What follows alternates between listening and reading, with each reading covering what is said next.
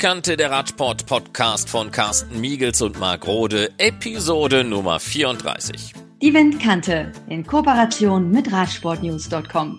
Diese Ausgabe der Windkante ist dem Weltfahrertag 2020 gewidmet. Wir reisen mit euch nach Asien. Max Schumann führt uns in das geheimnisvolle Nordkorea, ein Land, das den von den Vereinten Nationen ausgerufenen Weltfahrertag sicherlich nicht gefeiert hat. Nördlich des nördlichen Koreas die Volksrepublik China. Von dort stammt Fernando Xu. Er baut mit uns eine Brücke zwischen Asien und Europa. Heute lebt Fernando Xu in Madrid und kann die chinesische und europäische Radsportkultur bestens miteinander vergleichen.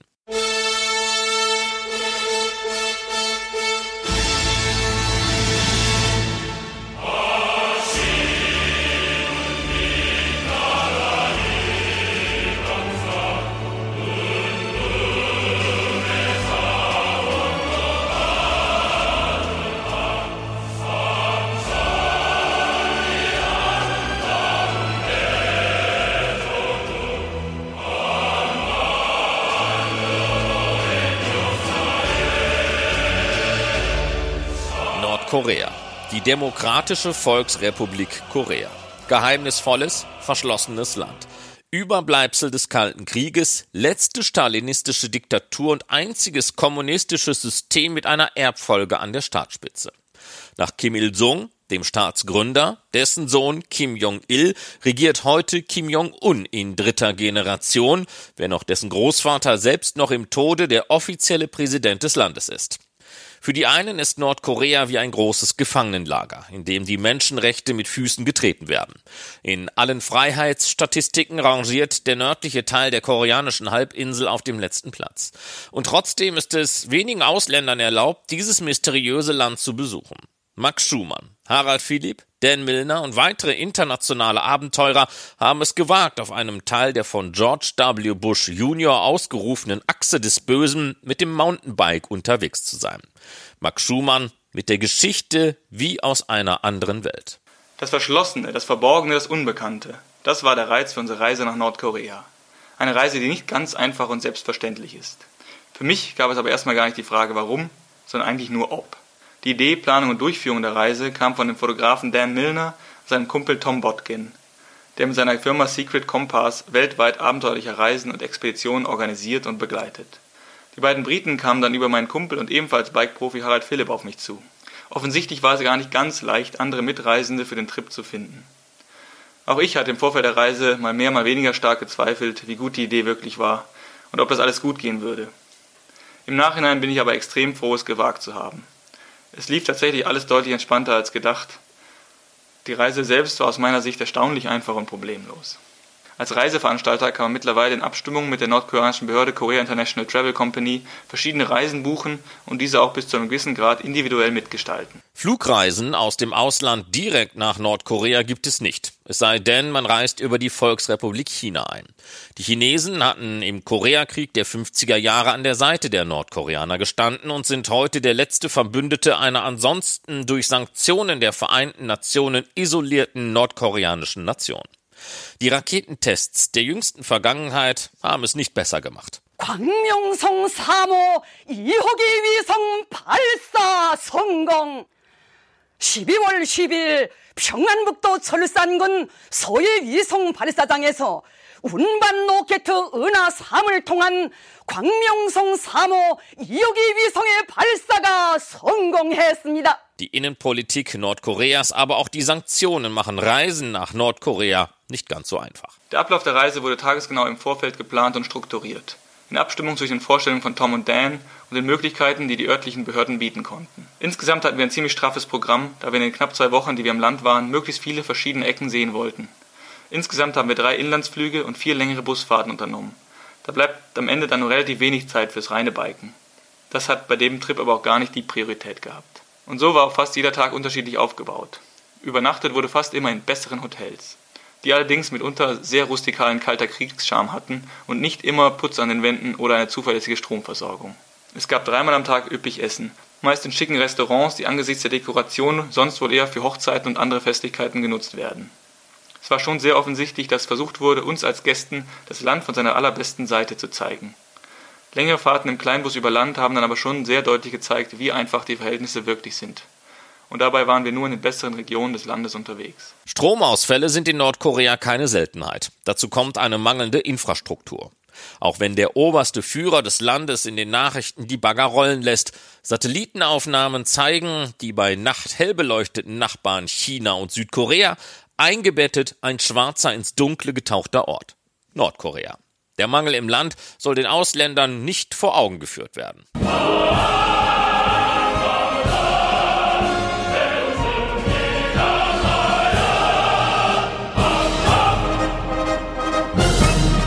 Doch das Offensichtliche lässt sich nicht immer durch Propaganda verbergen, auch wenn man sich größte Mühe gibt, es zu kaschieren. Negatives Highlight, aber ein echtes Erlebnis und wahres Autoabenteuer, das uns noch lange in Erinnerung bleiben wird, war die Nacht am Berg. Wir haben im Regen unter einer Felswand kauernd an einem Gipfelgrat bivakiert. Ausgelöst durch eine Verkettung von Fehlentscheidungen, die theoretisch genau so auch in den Alpen passieren könnten. Aber wenn man das Gelände, die Lage von Schutzhütten, den genauen Verlauf der Wege und vor allem den Wetterbericht kennt, eigentlich nicht passieren dürfen. Wir hatten einen lokalen Bergführer dabei, harter Hund und feiner Kerl. Er konnte aber uns Touristen mit ihren verrückten Fahrrädern in dem steilen Gelände nicht richtig einschätzen. Durch die doppelte Sprachbarriere zwischen ihm und den kaum bergerfahrenen anderen beiden Guides und dann wiederum zu uns blieben offensichtlich einige relevante Informationen auf der Strecke. Für die beiden Guides aus der Hauptstadt war es übrigens auch der erste echte Campingausflug ihres Lebens. Und ich vermute, eigentlich auch der letzte. Die am nächsten Morgen folgende Abfahrt war fast noch schlimmer als die Nacht am Berg. Gefühlt eine Million teils steilste Stufen waren leider so gut wie nicht fahrbar und somit haben wir die gesamte Tour die Räder erst auf den Berg getragen dann nach einer langen Nacht im Regen die Räder auch wieder vom Berg heruntergetragen. Echt recht krass. Dieses Erlebnis hat uns aber als Team, auch mit den beiden nordkoreanischen Guides, fest zusammengeschweißt. Ab diesem Punkt kam ihnen eigentlich keine unserer Ideen mehr besonders ungewöhnlich vor. Die gemeinschaftliche Seele Koreas findet zusammen am Kumgangsan dem Diamantenberg.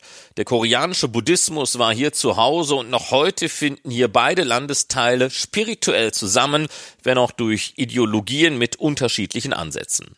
Der Kumgansan ist Grenzregion zwischen Nord- und Südkorea. Auch der Paktusan, der sogenannte Weißkopfberg, ist Grenzregion allerdings zwischen China und Nordkorea. Die Chinesen nennen ihn den immer weißen Berg. Er ist etwas mehr als 2700 Meter hoch und besungen von der Morambong Band, Nordkoreas atypische Girlband mit der Botschaft, hier und nur hier ist wirklich alles toll.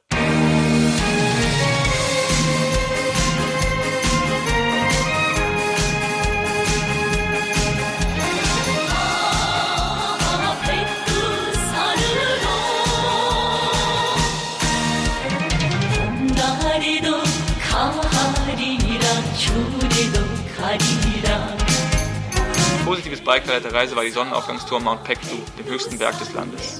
Ein wunderschöner Vulkan mit riesigem Kratersee, der ganz im Norden von Korea an der Grenze zu China liegt und als heiliger Berg den Ursprung des Landes symbolisiert. Auch hier wurden unsere Pläne vom schlechten Wetter durchkreuzt. Einen ganzen Tag haben wir am Fuß des Berges in einem alten Bus ausgeharrt. Das Wetter blieb dabei so trüb, nass und stürmisch, dass die Tour einfach keinen Sinn machte. Doch wir hatten eigentlich nur diesen einen Tag Zeit, denn am nächsten Morgen um sieben ging schon unser nächster Inlandsflug. Am Abend im Hotel bei Stromausfall hat Fotograf Dan dann einen Plan ausgeheckt. Eine Stunde Autofahrt zum Berg, dort zwei Stunden Tour und dann eineinhalb Stunden zurück zum Flughafen. Wenn wir um 5 Uhr am Hotel starten, müsste es funktionieren. So wichtig waren Dan die Bilder vom Berg und uns das Erlebnis. Aber ebenso ungläubig die Blicke unserer Guides. Doch sie haben mitgezogen. Beim Wettercheck um halb fünf blitzten tatsächlich einige Sterne zwischen den Wolken hervor und wir gingen all in. Und wir wurden belohnt. Perfekte Sonnenaufgangsstimmung am Heiligen Berg von Nordkorea echt unwirklich schön. Es wurde dann zwar nur eine sehr kurze Tour, die uns aber angesichts der Umstände sehr lange in Erinnerung bleiben wird. Der nordkoreanischen Bevölkerung ist der Umgang mit Ausländern eigentlich streng untersagt. Zu spontanen Treffen kann es so gar nicht kommen. Jedes Treffen ist mit ausgewählten Personen zuvor arrangiert. Und doch gibt es diese kleinen Szenen, die bei uns Normalität sind, für nordkoreanische Verhältnisse dann doch etwas extrem Seltenes. Die Nordkoreaner sind tatsächlich extrem reserviert und sprechen logischerweise kaum Englisch. In der Hauptstadt Pyongyang war es schon sehr auffällig, dass wir in der Öffentlichkeit quasi ignoriert wurden. Bei unseren Ausflügen in der Stadt kam ich mir vor wie in einer Filmkulisse. Alles war sauber und ordentlich und irgendwie perfekt abgestimmt. Außerdem Architektur, Mode und auch viele Fahrzeuge noch eher im Zweiter Weltkriegsstil. Insgesamt wirkte alles extrem unwirklich und super retro. Bei eher zufälligen Begegnungen, vor allem auf Wanderwegen am Berg, verliefen die Aufeinandertreffen wiederum ganz anders. Freundlich unglaubwürdig bis begeistert neugierig. Die Nordkoreaner, die dort am Berg auch quasi im Urlaub waren, sind uns sichtbar entspannter begegnet als im Alltag der Großstadt. Eigentlich alles genau wie bei uns. Die Zeit mit unseren beiden Guides und Begegnungen mit Hotelmitarbeitern, Fahrern und Bedienungen waren stets sehr entspannt, freundlich, eigentlich immer professionell, mitunter aber auch fast herzlich. Gespräche mit unseren Guides entwickelten sich sogar oft ins Politische. Insgesamt waren sie durchaus sehr ernsthaft daran interessiert, von uns Informationen aus der Welt zu bekommen, die normalerweise verwehrt bleiben. Das hat sie in ihrer Überzeugung und im Glauben an ihren Vaterstaat nicht beirrt, die Gespräche blieben aber immer sehr freundlich und informativ.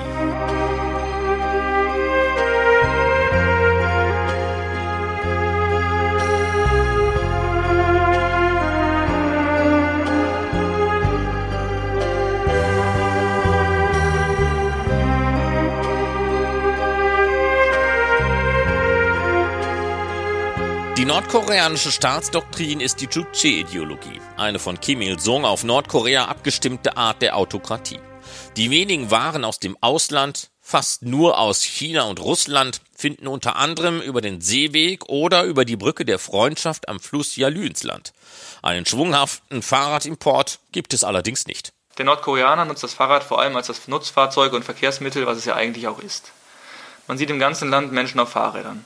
Auf den Schotterstraßen zwischen den Dörfern, auf der leeren Autobahn, die von Pyongyang nach Norden führt, in der Hauptstadt sowieso. Hier sind viele Leute tatsächlich auch mit E-City-Bikes unterwegs. Autos sind generell selten und die meisten Leute tatsächlich zu Fuß unterwegs. Die Olympischen Winterspiele von Pyeongchang 2018 haben den Norden und den Süden Koreas wieder etwas näher zusammengebracht. Das zeigte sich vor allem durch ein geeintes Eishockeyteam. Sportlich will man weiter gemeinsam voranschreiten, wenn auch die politischen Differenzen unüberbrückbar scheinen. Die südkoreanische Hauptstadt Seoul und Nordkoreas Hauptstadt Pyongyang planen eine gemeinsame Bewerbung um die Olympischen Sommerspiele 2032. So hofft Nordkorea dann auch, vielleicht die Weltstars im Straßenrad, Bahnrad, Mountainbike und BMX-Sport willkommen zu heißen. Radsportler sind uns in Nordkorea tatsächlich gar nicht aufgefallen. Ehrlich gesagt nicht einmal sportliche, in unseren Augen irgendwie moderne Fahrräder. Außer vielleicht diesen Elektro-City-Bikes. Dabei sind die Nordkoreaner überhaupt nicht unsportlich, ganz im Gegenteil. Sport ist fester Bestandteil der Gesellschaft und oft fest in den Alltag integriert. In Pyongyang gibt es eine Straße mit einer Vielzahl an großen Sportstätten für Leichtathletik, Touren, Volleyball, Ringe, Judo und mehr. Eine Radrennbahn ist allerdings nicht dabei. Einen kleinen Skatepark haben wir noch entdeckt. Dass wir mit unseren Bikes hereingelassen wurden, bedurfte allerdings etwas Überredungskunst unserer beiden Guides. Eine BMX-Szene scheint es in Nordkorea also auch nicht zu geben. Es gibt aber durchaus nordkoreanische Sportler, die bei internationalen Wettkämpfen antreten. Bei unserer Anreise im Flug von Peking nach Pyongyang saß auch die nordkoreanische Mannschaft auf ihrer Heimreise von den Asian Games, bei denen sie offensichtlich auch einige Medaillen gewonnen hatten. Die Asian Games, die Asienspiele, kontinentale Spiele mit einer Art olympischem, aber auf den asiatischen Geschmack abgestimmten Programm.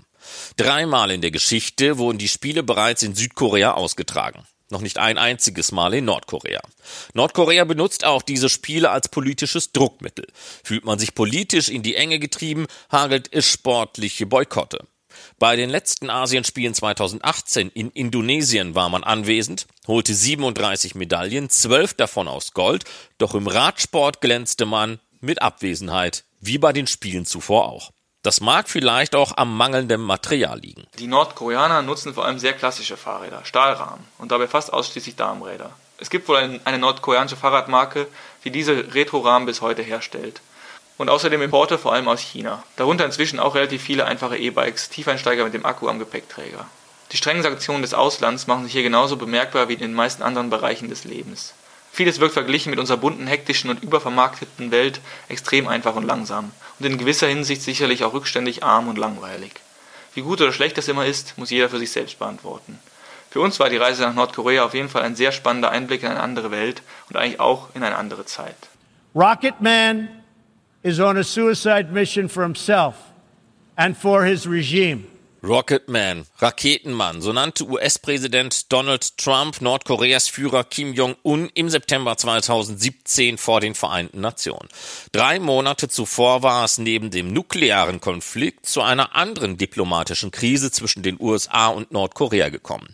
Der US-Student Otto Warmbier verstarb im Wachkoma liegend, kaum zu Hause angekommen nach einer Haft in Nordkorea. Ein angeblich gestohlenes Propagandabanner war Warmbier zum Verhängnis geworden. Otto Warmbier wurde nur 22 Jahre alt. Klar, natürlich hat uns stets eine gewisse Sorge begleitet, Fehler zu machen oder einfach falsch interpretiert zu werden. Wir kannten ja auch die ein oder andere üble Geschichte aus unseren Medien.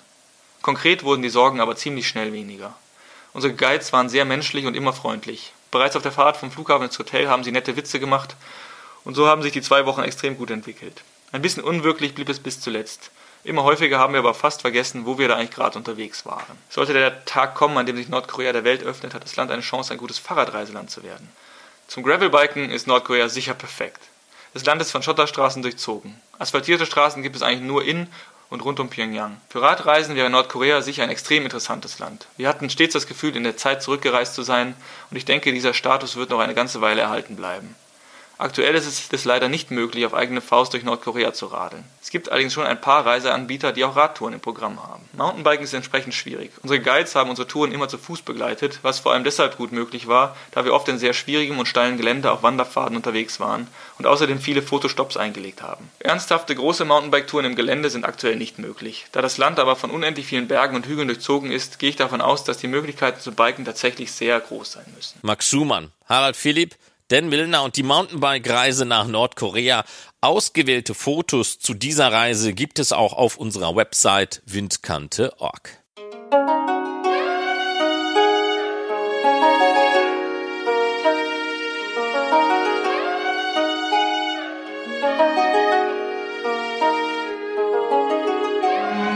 nennt Europa die alte Welt. Im Mittelalter haben europäische Wissenschaftler diese bis dahin unbekannte Welt erkundet. Doch auch in Asien haben schlaue Köpfe versucht zu verstehen, warum die Erde nicht flach, sondern rund ist. Die Seidenstraße hat beide Kontinente auch wirtschaftlich zusammengeführt. Mittlerweile sind Europa und Asien auch sportlich miteinander verbunden. Der Weltradsportverband UCI versucht den Radsport auch in Asien immer tiefer zu verwurzeln. Natürlich stecken dahinter knallharte wirtschaftliche Interessen. Europa hat die Monumente, Flandern-Rundfahrt oder Paris-Roubaix, doch Asien versucht aufzuholen. China will mitmischen. Mit der Tour of Kinai Lake, Tour of Taijuan oder Tour of Taiyu Lake. Shanghai ist von der ASO bereits erobert worden. Hello, my name is Fernando Xu from Beijing, China. I'm 22 years old now and I'm in Spain studying a master degree of journalist and I'm training the ciclismo as a sprinter at the same time. I'm happy to talk with you. Fernando Xu kennt beide Kulturen, die chinesische und die europäische. Der gebürtige Chinese lebt in Spanien, studiert dort Journalismus und will zugleich seine Sprinterfähigkeiten in einem klassischen Radsportland wie Spanien weiter verfeinern. Der Name Fernando Xu spiegelt den Brückenschlag zwischen beiden Kontinenten wider. As you can see, my name here in Europe is Fernando Xu, but actually my name is Xu He. Why my name is composed of a Spanish first name and the Chinese second name is because it's easier to pronounce for the Western people, and I've been learning Spanish for four years in the university. For me, it's normal if someone calls me Fernando. Also, Fernando tut uns den Gefallen, seinen eigentlich chinesischen Namen zu umgehen, um seinen selbstgewählten spanischen Namen einfacher aussprechen zu können. Es bleibt aber dabei. Fernando ist nicht Fernando im eigentlichen Sinne. Vier Jahre studiert er nun in Spanien und kann deswegen auch beide Kulturen bestens verstehen und einordnen. I've started racing my bike since 2017 back in Asia, particularly in China. Most of the races only have flat road without climbing, and the only thing we do is to ride around the loop and sprint. But here in Europe, I'm in Spain, most of the races have short and sharp climbs and the distance of the race is around 130 kilometers. But in China, the race of category elite only have around 80 kilometers. So there are more climbing and longer distance in Europe. For me, it's a very different experience and it's hard. Because I'm a sprinter, I have to admit that I'm not so good at climbing. The other thing I have to mention is that the kids in Europe start to practice racing at a very young age. Now I'm in a club team in Madrid and we got some more than 40 kids around 10 years old. That's a situation very different from China. In China, the most important thing for the kids is to study, and we got special school to train athletes. So in China, if you want to be an athlete, you have to make a choice between keep studying or just do sports. So in my opinion, the way in Europe is better for the development of the kid and the sport. 2017 hat Fernando Xu seine Radsportkarriere begonnen, hat viele Rennen in China bestritten, dort aber vor allem auf Straßen ohne große Anstiege. Die Rennen wurden auf Rundkursen gefahren und zumeist im Sprint entschieden. In Spanien habe er dann die Rennen entdeckt, die diese kurzen und giftigen Anstiege haben. Auch würden sich in seiner Kategorie Distanzen von 130 Kilometern in Spanien zu 80 Kilometern in China deutlich unterscheiden. Als Sprinter tue er sich mit diesen Anstiegen dann doch eher schwer. Einen Unterschied gäbe es auch bei der Ausbildung der jungen Fahrer. Er sei in einem Club in Madrid und dort gäbe es 40 Kinder im Alter von 10 Jahren. In China sei dies anders. Dort gingen die Kinder zunächst zur Schule und für Sportler gäbe es dann gesonderte Bildungseinrichtungen. Will man in China also Profi werden, müsse man sich entscheiden. Studium oder Sport. Fernando Xu meint, in Europa sei diese sportliche Ausbildung der Kinder besser geregelt. Asien, Europa. Beide haben ihre Vor-, aber auch ihre Nachteile. Kein Kontinent darf von sich behaupten, dem anderen überlegen zu sein. Back in Asia, the disadvantage is quite obvious for me that I have to make a choice between study and training to be a pro. For me, it's okay if I cannot go pro, but I will be really upset if I don't even have a chance to see where my limit is. And I'm from Beijing, so on the one side, I have to admit that the advantage for me staying in Asia is that the condition of the road is much more better than Europe. I hardly broke my tire in Beijing, and on the other side, the condition of the house of my family in Beijing is better than the one I shared with my friend in Spain. Because of the bad condition of the house here in Spain, I got a cold because we don't even have a heater just a month ago. And it's easy to make my decision to come to Europe because comparing with living a boring life, I can deal with all of the problem that I might face into. Der Nachteil in Asien sei ganz klar. Dort könne er nicht Student und zugleich Radprofi sein. Es mache ihm nichts aus, kein Radprofi zu sein, aber er findet es schade, dass er dann eben auch nicht herausfinden könne, wo leistungsmäßig seine Limits seien. Die Vorteile würden sich in seiner Heimatstadt Peking zeigen, denn dort seien die Straßenverhältnisse wesentlich besser als in Europa. Selten, dass er mal einen Platen in Peking gehabt hätte. Und auch die Unterkunft zu Hause bei der Familie sei besser als die WG in Spanien. Und so habe er sich auch in der heizungslosen Unterkunft im Frühjahr eine Erkältung zugezogen. Aber generell habe er keine Probleme, sich mit widrigen Umständen auseinanderzusetzen.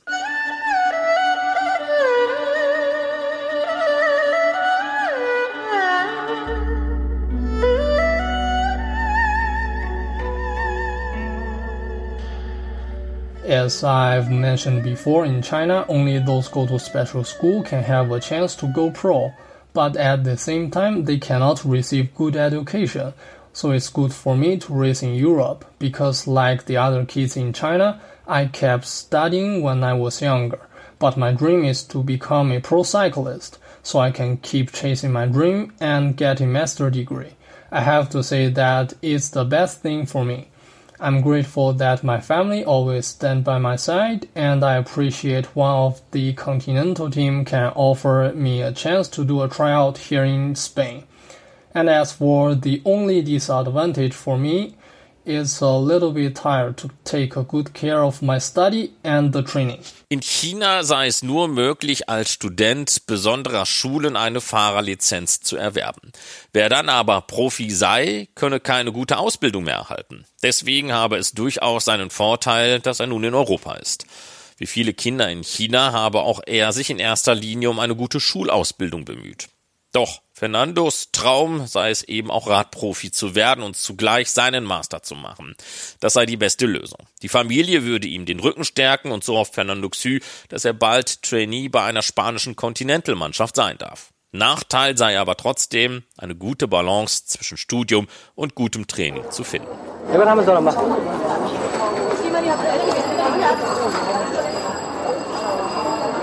Macau ehemalige Kolonie. 1999 an die Volksrepublik China übergeben, ist das portugiesische Pendant zu Hongkong.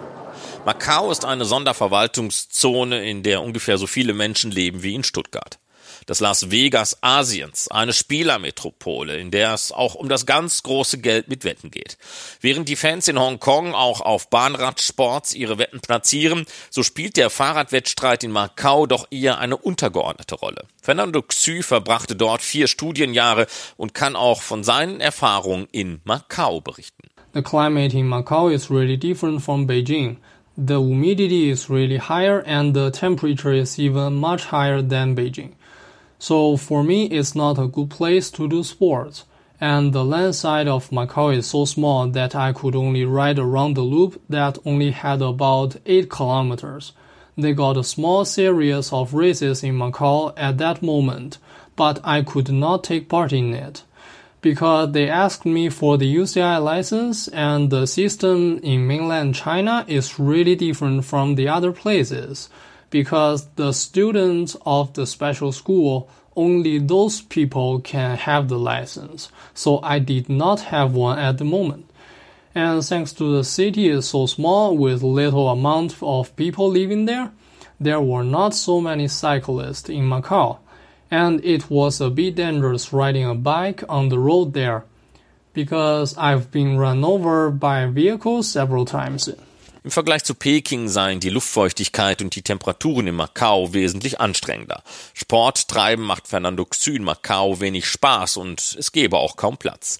Wenn er mit dem Fahrrad unterwegs war, reichte es gerade zu einer acht Kilometer langen Schleife. Es gab zu seiner Zeit eine kleine Rennserie in Macau, an der er aber nicht teilnehmen durfte. Man hatte ihn nach seiner UCI-Lizenz gefragt, die ist in China aber nicht so einfach zu bekommen, denn nur Schüler gewisser Hochschulen haben die Chance, eine solche Lizenz zu erwerben. Macau sei so klein, dass es kaum nennenswert viele Fahrer dort gebe. Auf der Straße fahren sei dort auch nicht so der Hit. Oft genug wurde Fernando Xu von Autos angefahren. Nun war ja Spanien am schlimmsten von der Corona-Krise betroffen. Wenn man jetzt nur alleine die Dauer des nationalen Lockdowns anschaut. Ministerpräsident Pedro Sanchez verlängerte eins ums andere Mal diese drastischen Maßnahmen von März bis tief in den Sommer hinein. Eine schwere Situation für alle, meint Fernando Xu. Now I'm leaving Spain. The lockdown did effect on my daily training because I can't leave my house. I got a roller to make sure I can have a proper training. But it was boring to ride for four or five hours on the roller. Yet it worth it. Now the situation is becoming better and better. Finally, we can ride outside, but within a time limit.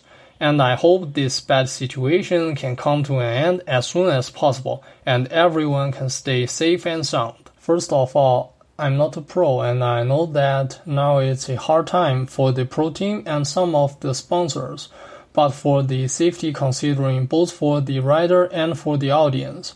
I think the UCI should wait to see if the situation have been fully controlled. Die Zeit in Spanien sei jetzt hart gewesen, denn durch den Lockdown sei es nicht möglich gewesen, das Haus zu verlassen. Er habe sich dann eine Rolle angeschafft, aber vier bis fünf Stunden darauf seien ziemlich öde gewesen. Nun könne man sich wieder draußen bewegen, das sei aber zeitlich eingeschränkt. Er hoffe, dass diese Situation so bald als möglich zu Ende sei.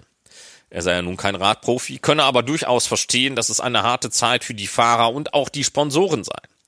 Aber mit Blick auf die Sicherheit der Fahrer und der Zuschauer müsste auch die UCI weiter geduldig schauen, ob sich die Situation völlig unter Kontrolle bringen lässt.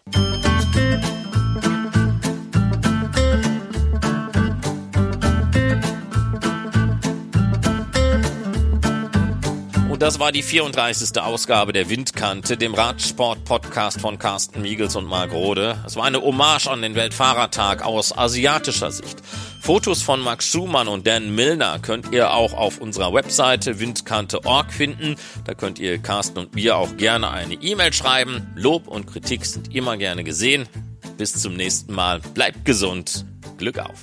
Die Windkante in Kooperation mit Radsportnews.com.